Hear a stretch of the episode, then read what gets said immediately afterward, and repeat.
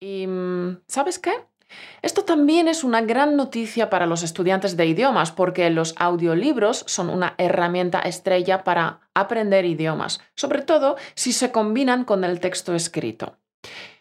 ¿Y mm, cuáles dirías tú que son las ventajas de escuchar y leer a la vez?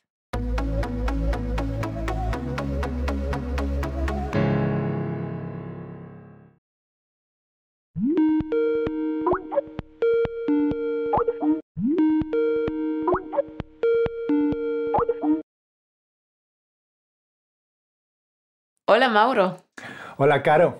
Oye, tú siempre has sido una lectora voraz, pero para ti, ¿cuál es la razón principal por la cual es importante leer? La verdad es que hay muchas razones para leer y cada libro se puede leer con una meta diferente, pero una razón muy importante es que la inteligencia se entrena y la manera de entrenarla es leyendo. No es de extrañar que Bill Gates lea 50 libros al año o que Elon Musk leyera dos libros al día cuando era niño. Leer es como llevar la inteligencia al gimnasio. Es verdad, además, al menos en mi caso he visto que hay una relación directa y cuantos más libros leo, más mejora mi vida. Y por eso leer se convirtió para mí en una cuestión de urgencia. Por suerte se puede leer un libro de tamaño medio en dos o tres días sin usar ninguna técnica rara de lectura rápida. Ya, es que muchas técnicas de lectura rápida son un completo fraude. ¿Y qué haces tú para poder leer rápido? Pues mira, es algo que puedo hacer con libros de divulgación. Con novelas no lo hago. Y un libro de unas 200 páginas lo puedo terminar en tres o cuatro horas enterándome de todo. Vaya, qué velocidad. ¿Cómo lo haces? Pues primero consigo el audiolibro y el libro. Tiene que ser la misma edición para que coincidan, pero esto solo es problema con los libros más antiguos. Y lo que hago es escuchar el audiolibro al doble de velocidad al mismo tiempo que leo el libro. Ah, escuchar y leer a la vez. Yo también lo hago mucho, al leer y escuchar a la vez, eh, con los dos sentidos enfocados en el mismo mensaje. La atención no decae. Exactamente. La concentración es muy elevada y el ritmo puede ser más rápido. Cierto, y apenas hay que volver atrás para leer de nuevo. Y tenemos mucha suerte porque ahora mismo hay un boom de audiolibros. Y mm, ¿sabes qué? Esto también es una gran noticia para los estudiantes de idiomas porque los audiolibros son una herramienta estrella para aprender idiomas, sobre todo si se combinan con el texto escrito. ¿Y mm, cuáles dirías tú que son las ventajas de escuchar y leer a la vez? Pues mira, la más obvia es que al leer y escuchar al mismo tiempo involucramos dos sentidos a la vez en vez de uno, la vista y el oído. Entonces el cerebro puede establecer muchas más conexiones neuronales y por tanto procesa y retiene mejor la nueva información. Mm. Además, no se cae tanto en la trampa de pasar los ojos por encima de las letras sin enterarse de lo que se está leyendo. Exacto. Leyendo solo en papel eso ocurre muchísimo. Pero todavía ocurre más si solo escuchamos sin leer, ¿no crees? Claro, porque los estímulos visuales captan más la atención que los auditivos. Y si vas escuchando un audiolibro por la calle, te vas a distraer con cada movimiento que veas, con los colores vivos, con los brillos.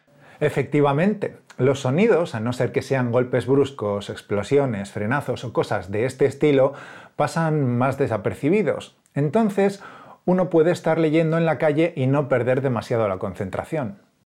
Pero ir caminando por la acera y a la vez escuchar un audiolibro a través de los auriculares, uff, los estímulos visuales son demasiados y se pierde la concentración sobre lo que se escucha. Y que lo digas. Yo he comprobado que puedo escuchar podcast cuando voy en metro, cuando cocino, mientras friego los platos. Puedo hacerlo durante esas actividades porque son ligeras y no hay casi nada que me pueda distraer. Pero he intentado escuchar podcast mientras compro en el supermercado y nada. ¿Qué pasa? Que no te enteras, ¿verdad? No me entero de nada. Mi mente está ocupada pensando en los artículos que tengo que meter en la cesta, leyendo etiquetas y cuando salgo del supermercado tengo que retroceder todo el audio. Ya, te entiendo. Además que hay un montón de letreros de ofertas que están diseñados para captar tu atención y como haya mucha gente, es muy estresante. Así no hay manera de concentrarse en el audio. Pero leer y escuchar a la vez es algo totalmente diferente. La concentración es muy parecida a la de ver una película. Solo leyendo o solo escuchando hay muchas más distracciones. Ajá. Y para aprender idiomas es estupendo porque es mucho más que simplemente estar expuesto al idioma de forma pasiva. Aparte de estar expuesto, estás eh, atento y comprendiendo, estás totalmente involucrado en la actividad.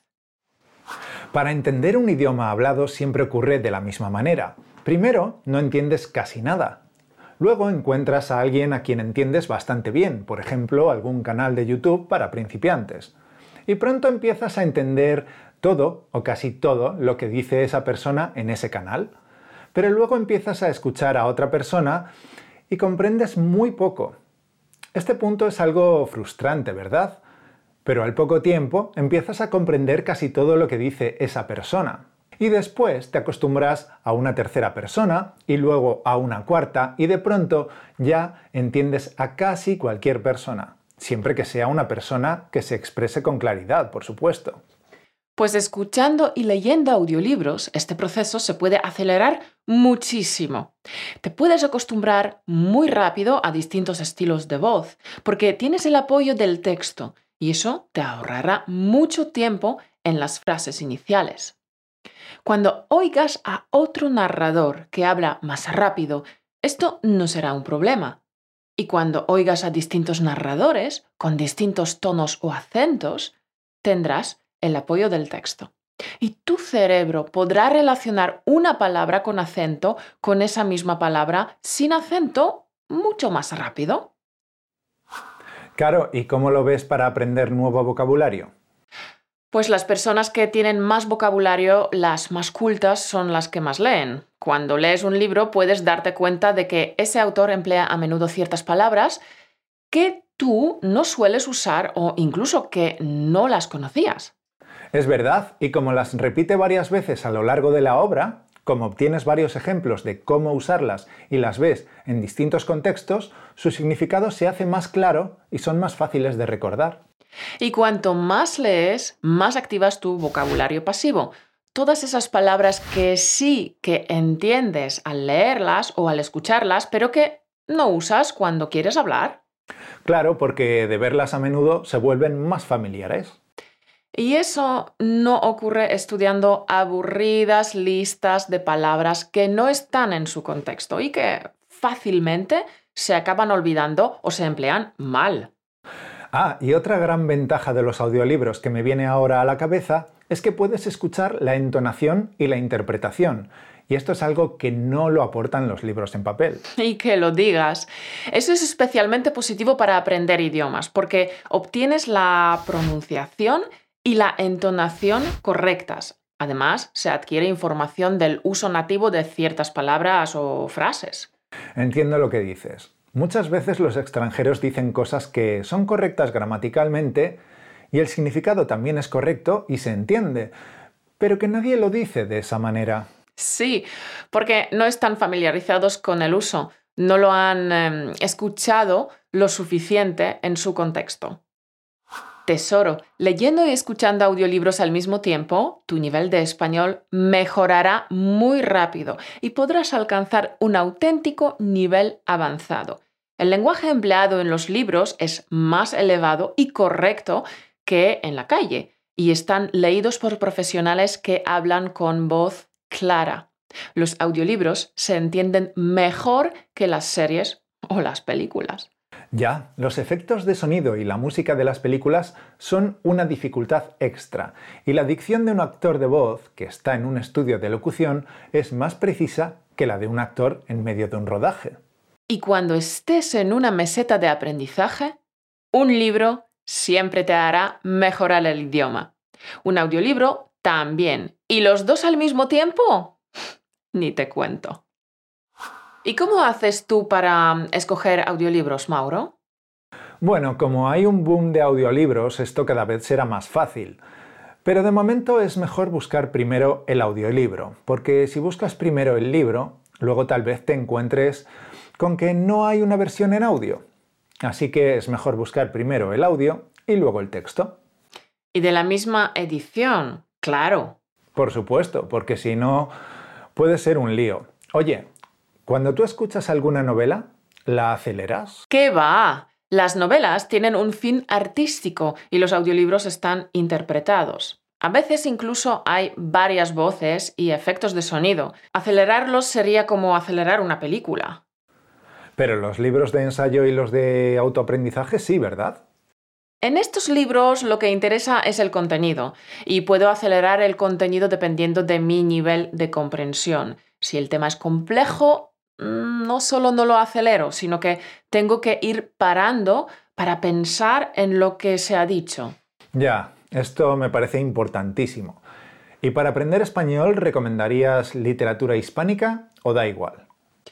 No es necesario que sea literatura hispánica. Puede ser cualquier libro que haya sido traducido al español. Lo importante es escoger un libro que te apetezca mucho leer. ¿Y qué tipo de libros son mejores cuando no se tiene un alto nivel? Con un nivel intermedio de español se puede empezar con los éxitos de ventas que estén de moda ahora mismo. Los libros que lee todo el mundo no suelen tener un lenguaje extremadamente difícil, así que son ideales para leer en tu segundo idioma y dejar los libros complejos o exigentes para leer en tu primer idioma. Yo escogí unas cuantas lecturas infantiles y juveniles en inglés. ¿Y sabes cuál es el problema? Pues que te puede aburrir soberanamente. Exactamente. La mayoría de cosas que cuentan no me interesan en absoluto. Y aún peor, en la literatura infantil pueden hablar de forma muy tonta y eso no sirve para aprender el idioma. Ah, y tampoco ayuda nada el lenguaje arcaico. Es mejor apostar por las historias eh, modernas escritas con el lenguaje más actual. Y lo bueno de leer en español libros que están de moda es que podrás mantener conversaciones sobre ese libro en español. No te lo pongas difícil, al menos al principio. Puedes escoger libros que ya hayas leído en tu idioma o que hayas visto la película. Sí, no seas demasiado exigente al principio. Trátate bien, que te lo mereces. Bueno, pues esperamos que todo esto de lo que hemos hablado te anime para lanzarte a escuchar audiolibros en español. Y para nuestros Patreons hemos preparado una guía práctica para mejorar tu español con audiolibros puedes encontrarla en el link españolautomático.com barra Patreon. Sí, en esa guía encontrarás las claves y los ejercicios para sacar todo el jugo a los audiolibros y mejorar tu español a la vez que disfrutas de tus lecturas. No la dejes escapar.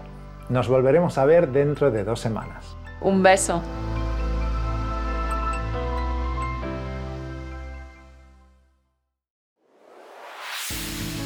Por escucharnos.